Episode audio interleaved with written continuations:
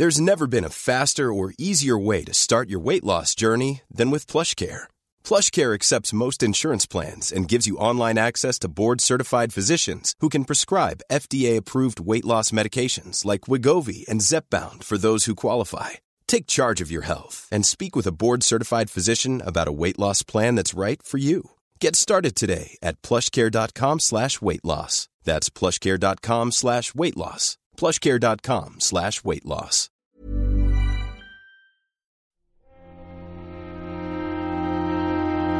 Muy buenas a todos y bienvenidos a este anexo que me he visto un poco en la obligación de hacer eh, justo unos días después de que haya publicado el primer programa, aunque sea ese 00, ¿no? Porque la semana ha sido movidita, pero nos faltaba todavía una sorpresa, menudos megatones que nos está dejando este mes de septiembre. Mm, la generación está arrancando, la verdad, al final se está poniendo a tono más de lo que podíamos pensar en un primer momento. Parecía que estaba todo el pescado vendido, pero todavía había unos cuantos acuerdos por ahí en las sombras, ¿no? Digamos que la temporada de fichajes no había cerrado. Y es que Microsoft ha comprado Bethesda por 7.500 millones de dólares. Eso es tres veces más de lo que pagó por el estudio Moyan o por la franquicia Minecraft. En definitiva, quizá por esta comparación es por la que además muchos estamos viendo, eh, estamos debatiendo más bien que si, si este movimiento de Bethesda hasta qué punto puede llegar a hacer absolutamente todo el catálogo mm, de Bethesda exclusivo para la plataforma y es una de las cuestiones que abordaremos a lo largo de este pequeño anexo eh, que voy a realizar. Lo primero, antes de empezar, es un poco remarcar unas palabras que comenté en el anterior, en el podcast de hace unos días y es que dije eh, viendo un poco también el percal en la conferencia o en el evento de Sony que las exclusividades iban a ser, dije que van a ser más importantes que nunca. Me refería casi más a las exclusividades temporales porque de alguna manera mi cabeza no eh, abarcaba, ¿no? Eh, la perspectiva tan, tan amplia que significa absorber a un, que un gigante absorba a otro gigante como es un poco este caso, ¿no? De Microsoft y Bethesda. Yo siempre pensaba que las exclusivas podían llegar a ser un poco eh, temporales, porque de alguna manera podía llegar a ser hasta más eficiente, ¿no? Mi lógica, cuando hablaba, por ejemplo, de la exclusiva temporal de Final Fantasy VII Remake, de Final Fantasy VII, de Final Fantasy XVI, perdón, y de incluso Deathloop, era la lógica que parece que aplicaba Sony. ¿Para qué me voy a gastar una tonelada de billetes en comprar un juego en exclusiva o en comprar un estudio en exclusiva si puedo pagar simplemente un año que en el fondo a la velocidad que va, al ritmo que va el mundo últimamente, todo lo que tenga más de un año de vida ya parece antiguo y obsoleto. Eh, evidentemente esto no lo defiendo yo desde el programa, pero estoy intentando ponerme dentro de la mente de alguien que ve cómo un poco funciona el mundo a su alrededor, ¿no? Y cómo las noticias eh, vuelan. Tanto que, por ejemplo, sabemos lo que ocurre, por ejemplo, con las noticias falsas, ¿no? ¿Qué ocurre con las noticias falsas? Que una vez que ya ha, consumido absolutamente toda nuestra atención eh, un escándalo, luego cuando ese escándalo más adelante se confirma, salen las órdenes judiciales, eh, se esclarecen los hechos, ya no importa, ¿no? Ya está todo el pescado vendido, ya lo que importaba era el ruido iniciático. Pues con las exclusividades temporales, este ruido iniciático puede llegar a durar un año, ¿no? Dentro de, unos meses, cuando se cumpla el año de Final Fantasy VII Remake, estaremos tan metidos en la nueva generación y en otras cosas que a lo mejor el hecho de que Final Fantasy VII Remake ya pueda salir en el ecosistema Xbox no hace cuanto menos, será importante, será interesante, por supuesto, pero ya no será tan mediático ni hará tanto ruido como lo hizo en su momento cuando salió en PlayStation 4. Pues esta era la lógica que yo aplicaba un poco, pero me quedé muy corto. Porque, como vemos por parte de Microsoft, eh, le es incluso, parece que le es hasta más conveniente directamente llevarse la exclusividad, el estudio y barrer con absolutamente todo lo que supone una compañía tan, tan gigante como ya no solo Bethesda, sino lo que es todo el, ecosistema y todo el grupo Zenimax, ¿no?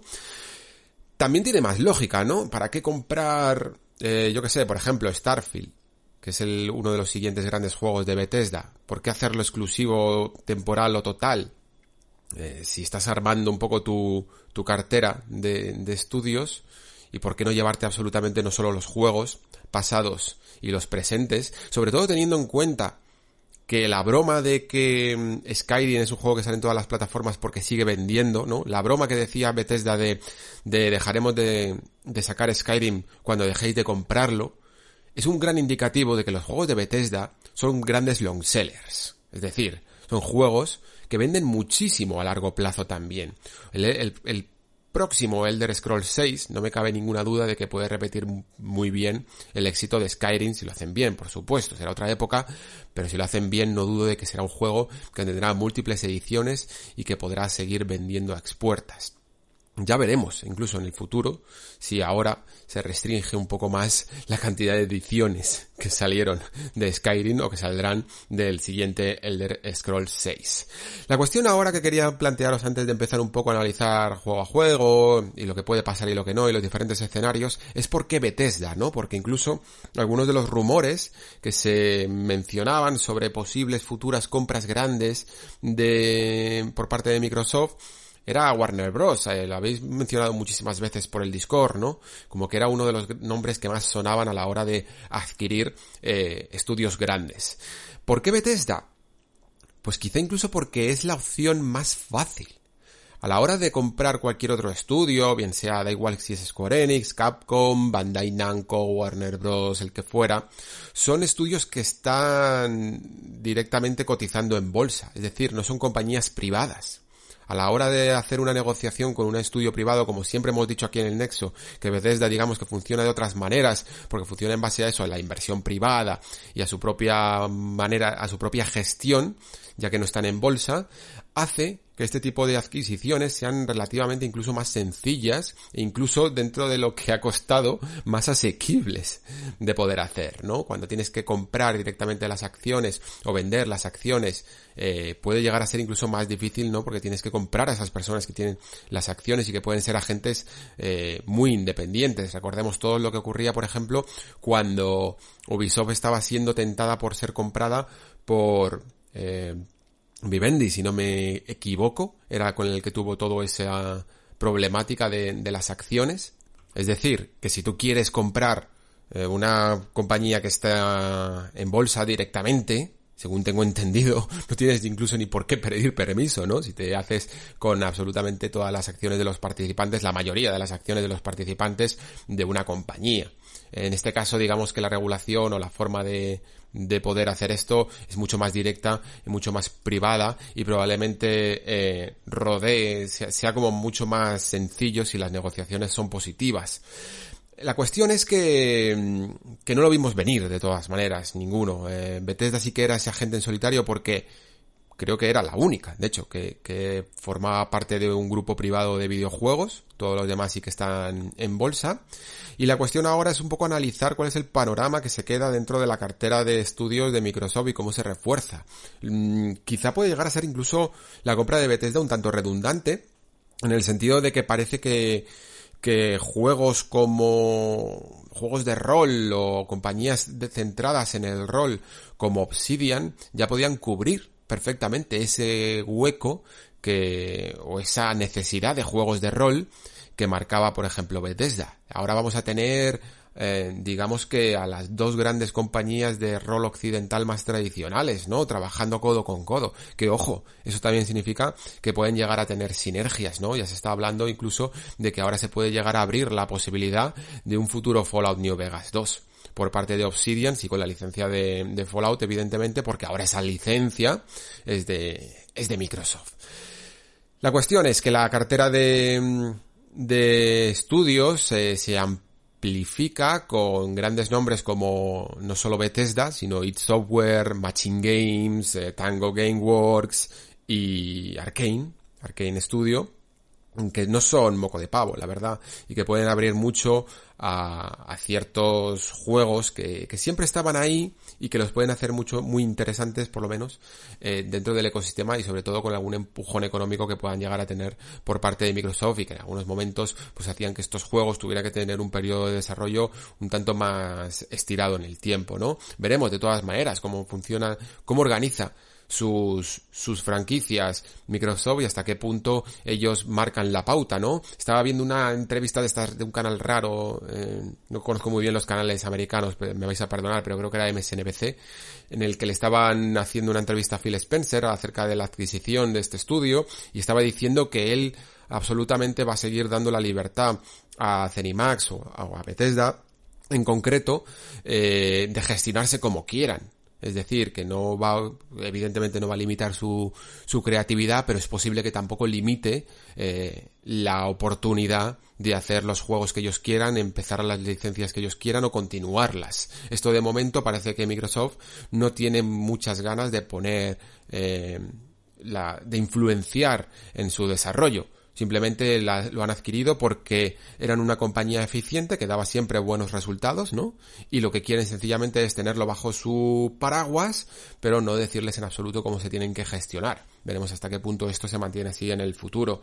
Eh, se queda también una nota curiosa que me he dado cuenta, viendo un poco la lista de estudios de Microsoft, que ahora si no me equivoco llegan a un total de 21 y superan además ampliamente, me parece que eran los 14 de, de Sony por su lado, y es que por primera vez, eh, no sé si en la historia, pero sí por lo menos en los estudios presentes, Microsoft posee un estudio con sede en Japón, que es Tango Gameworks. Espero que, por un lado, que la aprovechen bien y que aprovechen bien esa creatividad japonesa ya no solo para llegar al alcance mm, japonés con su, con su marca, con sus consolas y sus plataformas, sino sencillamente por empezar a ver cierto regusto japonés, ¿no? En las, en los exclusivos de cada compañía. Podréis decir, guau, solo uno. ¿no? Eh, es hasta sorprendente, pero la verdad es que sorprende más incluso que en el caso de Sony solo sean dos los estudios que tienen con sede en Japón, que son su Sony Japan Studio y su Polyphony Digital de toda la vida, ¿no? Creo que a lo mejor antes con la con lo que era el estudio un poco del Timico, podían llegar a ser tres, aunque más o menos siempre eh, unían fuerzas con ese Sony Japan, que es como un estudio bisagra que utilizan muy bien, ¿no? La cuestión es que esto me dio que pensar un poco cuando lo estuve viendo y analizando, que ojalá, ojalá, eh, tanto Sony como Microsoft mm, se aventuren más en el futuro a comprar estudios orientales, sinceramente, porque creo que esta generación ha demostrado el auge del desarrollo eh, oriental en muy buena forma y con muchísima creatividad, pero sin embargo a la hora de amasar estudios, Mm, siempre parece que son occidentales, ¿no? Casi podríamos decir que Tango Gameworks viene un poco rebotada, ¿no? De, la, de la adquisición de Bethesda. Pero lo mismo y probablemente no era en absoluto su prioridad. Espero que lo aprovechen bien.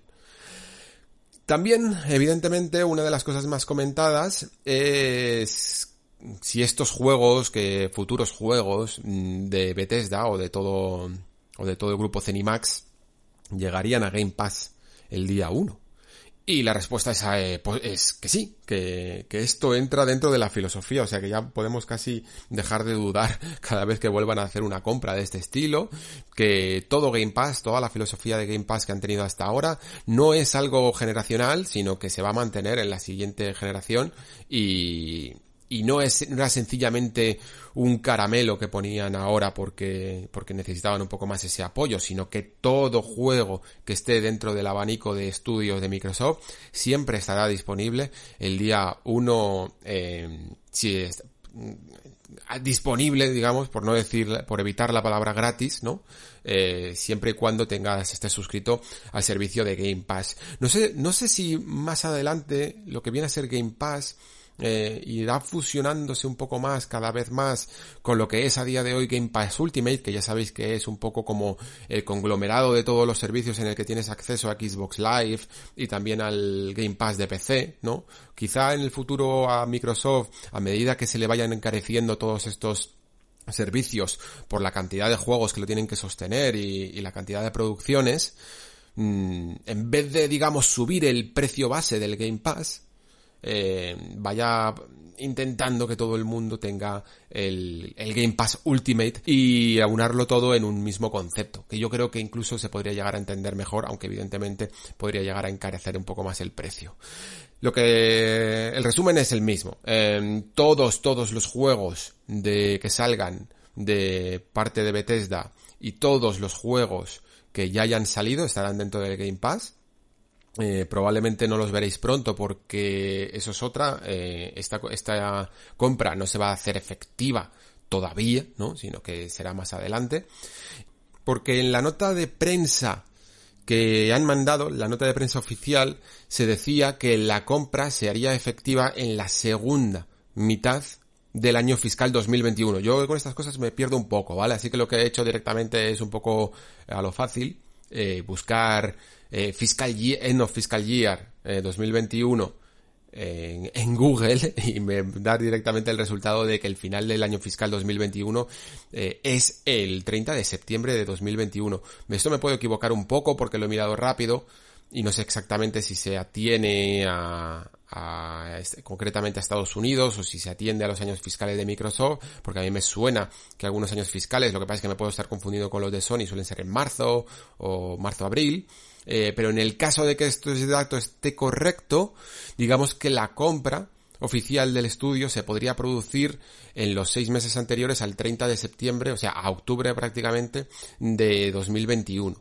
Digamos que entre verano de 2021 y las fechas que las encontramos del año que viene, sería cuando se produjera esta compra y cuando empezaríamos a lo mejor a ver eh, los juegos que ya tienen las compañías dentro del Game Pass y todos los estudios de Bethesda quiero decir y también quizá puede llegar a ser un indicativo de que primero de que Starfield eh, no vaya a salir que esto es algo que, que, no lo podíamos imaginar de todas maneras pero que Starfield eh, no saldría antes de, esta fecha no porque antes de que se efectúe la compra no va a salir un juego como Starfield que, seguramente Microsoft lo quiera mucho eh, jugar porque además es uno de los que más destaca como, como uno de los grandes juegos que nazca bajo su nuevo sello, ¿no? Bajo esta Bethesda dentro del, del organigrama de Microsoft. Me recuerda un poco incluso a lo que pasó con BioWare y Electronic Arts la generación pasada. Eh, lo que sí que tienen que respetar, evidentemente, porque probablemente sean juegos que sí que salgan, saldrán un poco antes de esta compra o, o los pillarán un poco a medio camino, es las exclusivas que ya había firmado Sony, ¿no? Dentro de esas exclusivas temporales que ya comentaba, con, con Bethesda, ¿no? Con los juegos Deathloop de Arkane Studios y Ghostwire de, de Tango Gameworks, ¿no? Estas exclusividades que entiendo que también se mantienen durante un año porque me parece que estaba confirmado ya el tiempo, pero en general siempre suele ser un año. Parece que, que se mantienen, que se tiene que hacer honor a ellas, ¿no? Y eh, se respetarán independientemente de que de que el juego esté amparado ya por el sello de Microsoft. Y luego supongo que ya se, se comprobará, comprobaremos más bien, si los juegos siguen disponibles dentro del catálogo de PlayStation, que yo ya entiendo que también, porque además que tampoco son juegos, digámoslo así, que vayan a ser muy definitorios a la hora de después arrancarlos, ¿no? Del catálogo de PlayStation para volver a llevártelos exclusivamente al ecosistema de Microsoft, pero digamos que si quieren podrían hacerlo perfectamente, ¿no? Están en su pleno derecho. Y dentro de ese pleno derecho, supongo que la pregunta más importante de todas es qué pasa con los juegos tochos, ¿no? O sea, los que todo el mundo estamos pensando, las grandes franquicias que en el fondo son las más importantes dentro del ecosistema de Bethesda, porque yo entiendo que aunque a mí me guste mucho Dishonored, ¿no? Por ejemplo, eh, me gusta mucho en general casi todo el catálogo de Arkane, eh, aunque este Deathloop ya os he dicho que me deja un poco más frío, mmm, no son los que más han abultado el precio de esos 7.500 millones de dólares, ¿no? ¿Qué pasa con Fallout? ¿Qué pasa con Starfield? ¿Y qué pasa con Elder Scrolls, sobre todo, ¿no? Que Elder Scrolls es probablemente la más grande de todas, la que más vende, aunque Fallout es, eh, está también siempre en muy buena forma, pero yo creo que Elder Scrolls es quizá la más definitoria de todas. Y aquí, pues cada uno está sacando un poco sus propias conclusiones y ninguna de la que digamos aquí o de la que leáis por allí eh, podamos decir que es ni oficial ni realmente está basada en nada, más que en nuestras propias especulaciones. Aquí muchas veces ya sabéis que hablamos especulando porque no tenemos otras herramientas muchas veces para ello. La única verdad, por decirlo así, que está confirmada es en esa, en esa entrevista de Bloomberg, el medio en el que ahora trabaja Jason Schreier. Lo que pasa es que ahora eh, no es él quien ha hecho la entrevista a Phil Spencer y no recuerdo exactamente cómo se llama la redactora, pero sí que se ha confirmado allí que eh, en cuanto a estos juegos, en cuanto a todo el resto de juegos que no son Deathloop y Ghostwire, que entran dentro del catálogo de Bethesda, se examinará, digamos, caso a caso, ¿no? cuáles de estos juegos pueden llegar a otras consolas. Y digo otras consolas y no digo directamente PlayStation porque eh, casi me parece hasta más probable que se esté refiriendo a, mm, a juegos como por ejemplo eh, próximos Doom o próximos Wolfenstein que puedan llegar a salir en Switch en estos ports que más o menos han funcionado bastante bien, ¿no? Que la necesidad exclusiva de que estemos hablando de Starfield y de Elder Scrolls y del próximo Fallout para mm, sistema PlayStation. Mm, no lo sé. Yo si ahora mismo tuviera que conjeturar sobre si eh, estos juegos van a salir ya sea exclusividad temporal o no, en, PlayStation, si será multiplataforma por esa filosofía de no limitar y tal eh, de, de Microsoft, pues diría sinceramente que no, que si tú haces una compra de este nivel, de este calibre, eh, realmente tienes que amortizarla de otra manera. Y aquí es donde creo que es necesario quizá hablar un poco de los cambios que está sufriendo el mercado y están sufriendo la forma de consumir entretenimiento en los últimos años y que no se nos tiene que dejar escapar, ¿no? Porque no voy a decir que el mercado de venta y beneficio de por cada copia vendida eh, está muerto, porque evidentemente no lo está, y tampoco en el fondo quisiera yo que, que lo estuviera, ¿no? De la misma manera que, por ejemplo, a día de hoy puedes seguir comprando tu Blu-ray, o puedes seguir comprando tu disco, o puedes seguir comprando tu libro, quiero que el día de mañana se pueda seguir comprando tu videojuego y pagando por unidad. Creo que es un formato que está muy bien para para sobre todo, como decía eh, en el programa pasado, defender un poco lo que compras, ¿no? Eh, sobre todo cuando lo tienes físico. Cuando lo tienes digital, pues bueno, eh, a lo mejor yo no le veo tantos, tantos beneficios, salvo que lo compres a un precio prácticamente irrisorio con una gran oferta a los tres meses del lanzamiento, ¿no? Pero para mí esa oportunidad de poder tenerlo físico y poder, digamos, negociar con él en el mercado de segunda mano o el prestárselo a amigos es una característica que es intrínseca de la unidad vendida. ¿No? De, de, la unidad individual que puedes adquirir de manera individual. Pero entiendo que las empresas estén mirando más allá y estén mirando a cómo conseguir otros tipos de mercados, ¿no? Y por eso nació todo este sistema de las suscripciones, ¿no? Que es un poco el que está llevando sobre todo por bandera Microsoft. Y que creo que es el que de verdad eh, está haciendo competir. Creo que los, los mensajes que lanza Microsoft de no queremos ya tanto competir, eh, tienen más que ver con el hecho de que no ven una competencia entre PlayStation 5 y Series X tanto como una competencia entre PlayStation 5 y Game Pass. ¿Vale? O sea, el verdadero motor, digamos, a día de hoy de Xbox y lo que quiere potenciar es más Game Pass incluso que Series X. Series X es sencillamente el dispositivo en el que lo puedes reproducir. De la misma manera que yo que sé, eh, Apple a la hora de querer competir con su Apple Plus se va a ocupar de que las grandes oportunidades y, las grandes compras y las grandes producciones que haga sean para su Apple Plus y no para el cacharro en sí, sino para su servicio de suscripción a la hora de competir con Netflix, etc. Creo que esta es una de las grandes eh, novedades, digamos, que tenemos para la generación que se nos viene encima y por lo tanto lo que quieres es nutrirla y hacerla atractiva. Y para hacerla atractiva, pues necesitas que de alguna manera Elder Scrolls, Fallout y Starfield sean exclusivas de Game Pass. No van a ser exclusivas de Xbox, porque también saldrán en PC, ni van a ser exclusivas de Series X, porque pueden salir en otras, eh, en otras incluso plataformas, ¿no? Dependiendo del momento, de los momentos en los que salgan, puede llegar a pasar, pero sí, digamos, dentro de, exclusivas dentro del ecosistema de Game Pass o el ecosistema Xbox, si lo queremos llamar así también. Y la réplica es justa, válida y lógica que se piense también eh, que sería, pero ¿cómo vas a perder la oportunidad, no? De, de ganar tantos y tantos millones de unidades vendidas como, como conseguirías con el de Scroll si lo sacaras en PlayStation. Pero de nuevo, creo que esta forma de pensar es la que estamos acostumbrados y que por eso nos choca tanto, porque estamos tan, tan acostumbrados a esto. Recientemente incluso lo hemos llegado a ver con los ejemplos de, de Miles Morales, ¿no? Y de Forbidden West, eh, de Horizon Forbidden West, en el que, digamos como que em, Sony has sucumbido a la tentación de sacarlos en PlayStation 4 porque la cantidad de millones de unidades vendidas de esa consola es imposible de ignorar, ¿no? Imposible o muy difícil de ignorar, ¿no?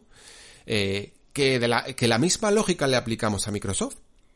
La misma lógica de cómo vas a ignorar todo lo que puedes llegar a vender también si le sumas PlayStation al catálogo. Y por lo tanto, como digo, la réplica es justa. Pero sigo creyendo que este tipo de lógica, este tipo de, forma de pensar de esto nos ha costado 200 millones de dólares y, lo vamos a conseguir mm, amortizar en base a, a, unidades vendidas exclusivamente, a unidades únicas vendidas por usuario, está de relativamente obsoleto. A día de hoy tenemos que, que meter otros valores en esta ecuación que son meses suscrito al Game Pass, por decirlo así, ¿no? Microsoft está haciendo una jugada que ya no se basa en las unidades vendidas que vendrá de tanto de su hardware como de su software, ¿no? Sino en los millones de suscriptores que tenga en su modelo de Game Pass. Em, esto hace que, por ejemplo, eh, nos deje ahora la actualidad la noticia de que Game Pass tiene actualmente 15 millones de suscriptores. Esto es lo que ha asegurado Microsoft. Y hace unos meses, creo que fue hace unos meses, no, no sé si llega medio año o algo así, no sé exactamente cuándo fue la fecha, ellos dijeron, que bueno, evidentemente esto es si te los quieres creer o no, pero ellos dijeron que no estaban haciendo especialmente mucho dinero con el Game Pass, pero que tampoco estaban perdiendo dinero con él, ¿no? O sea que más o menos parece como que Microsoft está balanceando las cuentas. Al fin y al cabo es Microsoft la marca que está detrás de Xbox y, su dinero infinito eh, le permite hacer jugadas que nosotros dentro de nuestras cábalas son un poco difíciles de entender. Y un poco para que lo entendamos, a mí me gusta mucho poner el ejemplo de Amazon, eh, ¿no? Porque Amazon es un, servicio que a día de hoy, eh, Amazon Prime, quiero decir, es un servicio que a día de hoy te está cobrando, creo que son 35, 36 euros anuales por un montón de servicios, ¿no? Mm, si hacemos la cuenta, 35 euros entre 12 nos sale como a 2,90 euros al mes. Lo que pagamos por tener envíos gratis a casa, eh, Amazon Prime Video, que últimamente, sinceramente lo digo, me parece casi uno de los mejores eh, servicios de, de, streaming de películas y series que hay disponibles. Me parece que tienen una oferta bastante interesante y sobre todo con un catálogo de producciones que, que van a llegar, como esa gran superproducción de serie del Señor de los Anillos, que está francamente bien. Y luego tienes pues servicios alternativos como el de eh, la música, el Prime Reading, también que tienes algunos libros gratuitos, eh, los juegos gratuitos de Twitch Prime, ¿no? y los juegos y, la suscripción gratuita a un canal de Twitch a tu elección y luego también incluso servicios de de almacenamiento en la nube y de almacenamiento de fotos, que también lo tienes eh, incluido en el servicio. Los uses más o menos, digamos que tú estás pagando 2,90 euros al mes por eso. Y tampoco nos saldrían las cuentas si las echamos eh, físicamente, ¿no? De todo lo que nos te estás llevando por esa cantidad. Pero sin embargo, todo lo justificamos como que Amazon es Amazon, ¿no? Y Amazon ahora mismo es un gigante tan, tan increíble que es capaz de perder dinero en ciertos servicios por la cantidad de dinero que gana, sobre todo en lo que se le llama AWS, ¿no? que es este servicio de servidores eh, que tiene y de computación en la nube que tiene la, plataforma y que es realmente uno de los mayores y mayores gigantes que tiene ahora mismo eh, filiales que puede llegar a sostener prácticamente todos los demás recursos de la compañía, ¿no? Digamos que cuando llegas a este nivel en el que tienen estas compañías gigantes como Microsoft o como Amazon, es difícil hacer números y hacer nuestras cábalas quitando, sin tener en consideración ciertos factores, ¿no? Quiero decir, eh, Microsoft y Game Pass, aunque, aunque ellos aseguren que no están perdiendo dinero, se puede permitir perder muchísimo, muchísimo dinero y hacer estas inversiones tan, tan grandes, si después ellos prevén, porque tendrán también sus eh, previsiones económicas, ¿no? Sus previsiones financieras de que en el futuro, y no estamos hablando de un futuro a corto plazo, incluso de la siguiente generación, sino que estamos a, lo mejor están echando mm, cuentas para dentro de dos generaciones, les compensa a la larga, ¿no? Ellos hacen las cuentas y dicen, esto es una buena Eso es un buen negocio, digámoslo así. Entonces, claro, mmm, sí, es posible que pierdan dinero si no ponen mucho, mucho dinero si no ponen Elder Scrolls, Fallout y Starfield en PlayStation. Es muy, es muy posible que pierdan muchísimo dinero, pero a la larga puede que ganen suscriptores. Y si ganan muchísimos suscriptores, a la larga ganarán más cuota de mercado y ganarán más dinero. Esta digamos que es la lógica que yo aplico a algunos de los movimientos que pueden significar que no salgan en PlayStation, que sean realmente juegos exclusivos, de la misma manera que Hellblade, que lo comentabais alguno de vosotros en Discord, ¿no?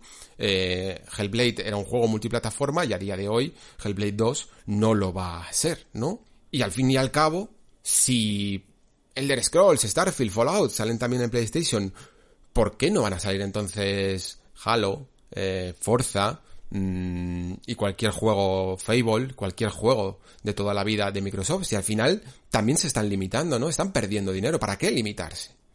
¿Por qué no sacarlo directamente? Eh, muchos diremos, bueno, pues por sentimiento no romántico de afinidad a una marca, ¿no? Y al final Elder Scrolls, Scrolls también fue eh, es una es una marca multiplataforma, ¿no? Hay que mantener eso. Bueno, mm, entre comillas, es una marca multiplataforma, ¿no? Porque en sus, en sus inicios Elder Scrolls era una marca eh, completamente de PC. Y de hecho, si vemos la declaración de Todd Howard eh, sobre la compra de Microsoft, dice que se siente bastante contento porque Elder Scrolls siempre fue una marca de PC. y que ahora puede trabajar con Microsoft, que además fueron los primeros que apostaron por Morrowind en, en la primera Xbox original. O sea que no sé si eso es significativo de algo, pero digamos que incluso los orígenes de Elder Scrolls tienen mucho más que ver con la marca Xbox y con PC que con PlayStation.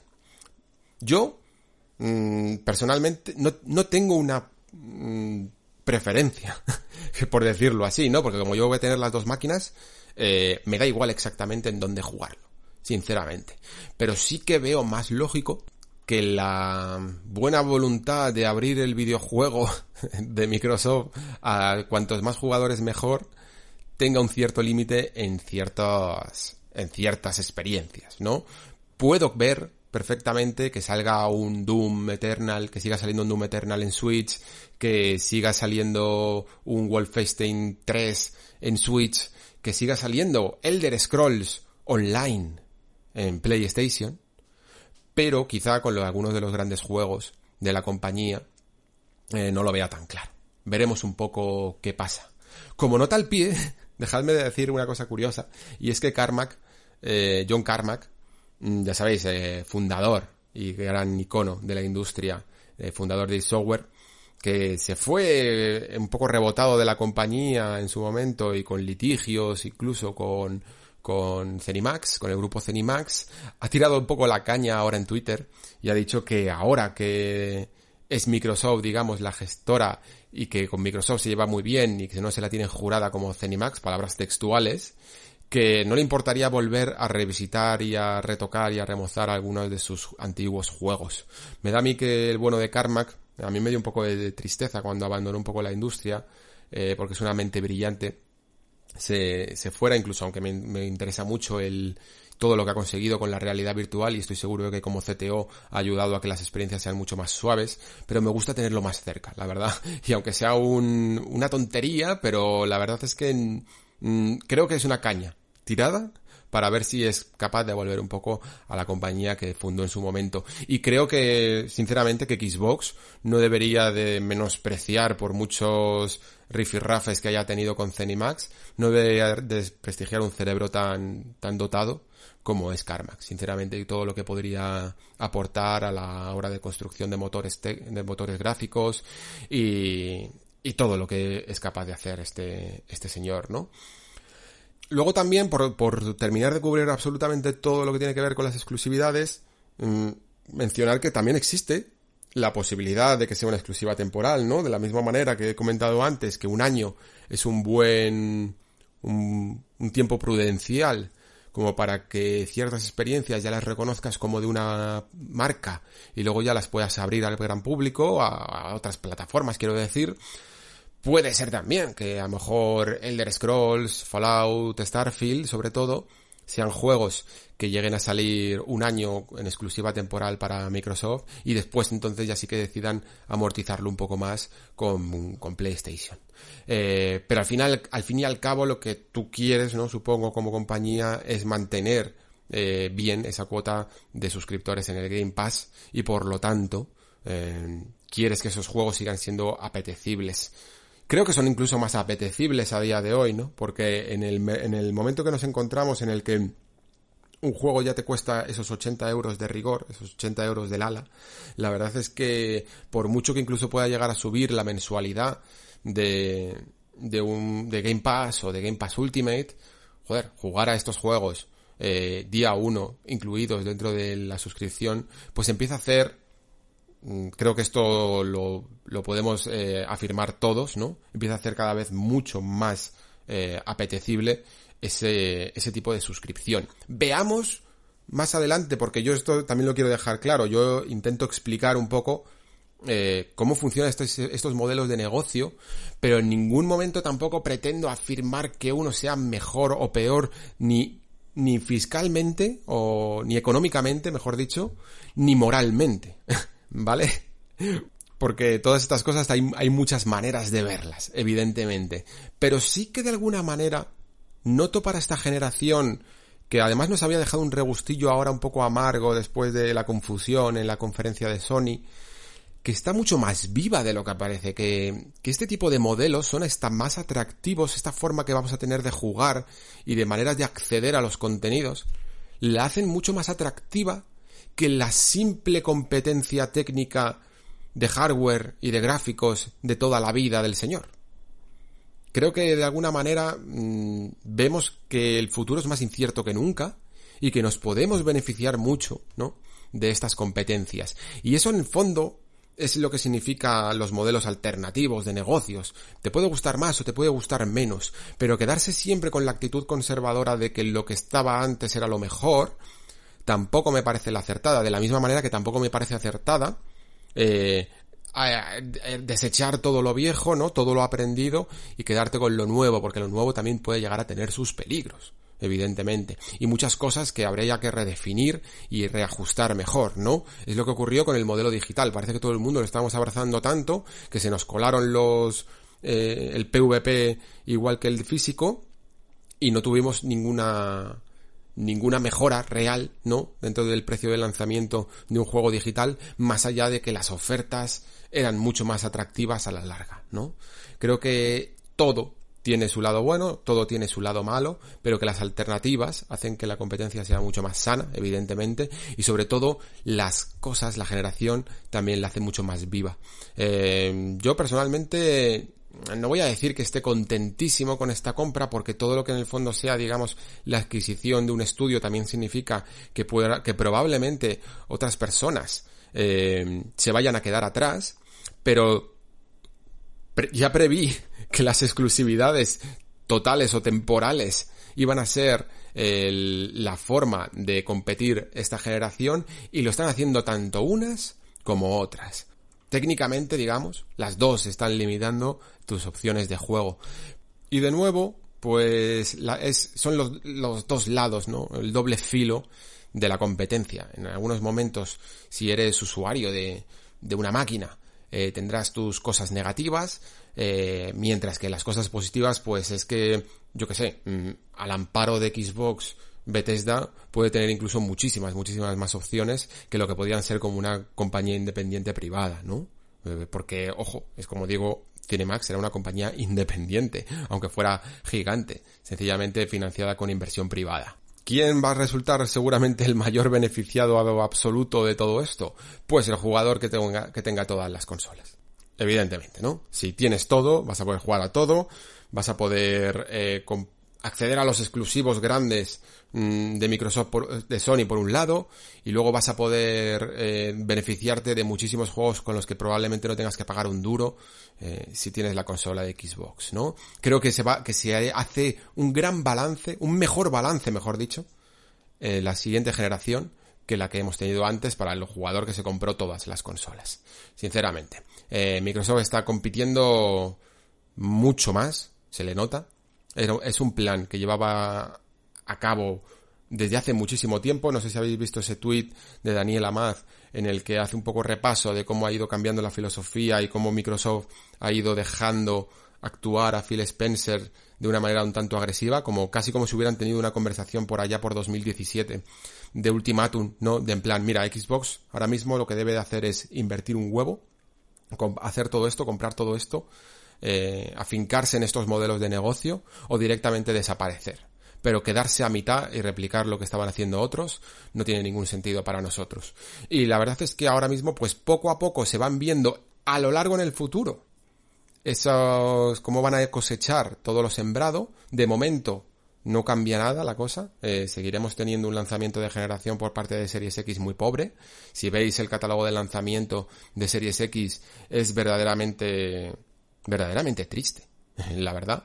Pero te permite jugar de momento Game Pass a muchas, eh, a muchos juegos del catálogo que irán saliendo y sobre todo juegos de la nueva generación que se irán sumando. No tengo duda de que muchas de las noticias y sorpresas que veamos en los próximos meses por parte de Microsoft va a ser en plan, ya tenemos en el Game Pass el Watch Dogs Legion, ya tenemos en el Game Pass eh, el Assassin's Creed Valhalla, eh, cosillas así que vayan rellenando, por decirlo así, hasta que empiecen a salir los pesos pesados de la compañía a final de 2021 y sobre todo comienzos de 2022.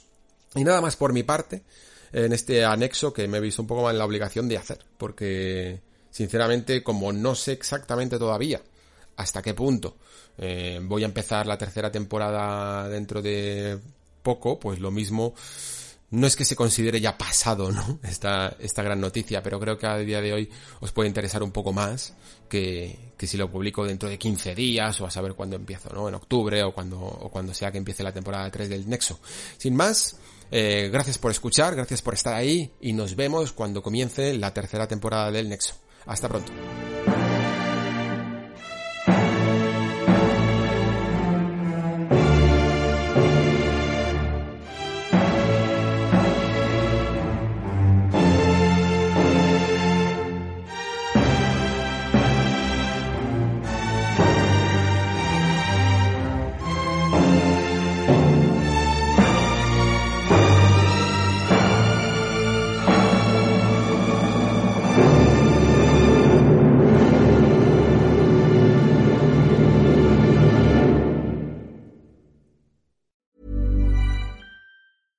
Hi, I'm Daniel, founder of Pretty Litter. Did you know cats tend to hide symptoms of sickness and pain? I learned this the hard way after losing my cat, Gingy. So I created Pretty Litter, a health monitoring litter that helps detect early signs of illness by changing colors, saving you money and potentially your cat's life. Pretty Litter is veterinarian developed, and it's the easiest way to keep tabs on your fur baby's health right at home. Go to prettylitter.com and use code ACAST for 20% off your first order and a free cat toy. Terms and conditions apply. See site for details.